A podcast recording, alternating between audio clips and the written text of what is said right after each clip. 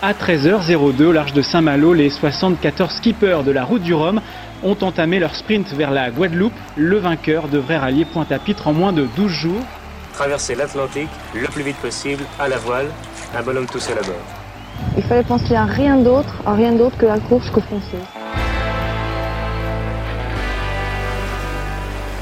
À l'occasion de la 12e édition de la Route du Rhum, qui s'élancera le 6 novembre prochain de Saint-Malo à destination de Pointe-à-Pitre, en Guadeloupe, le mur des podcasts de West France vous présente la saga de la Route du Rhum.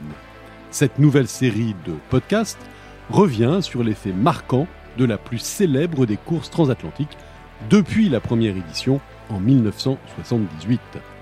Bonne écoute et bon vent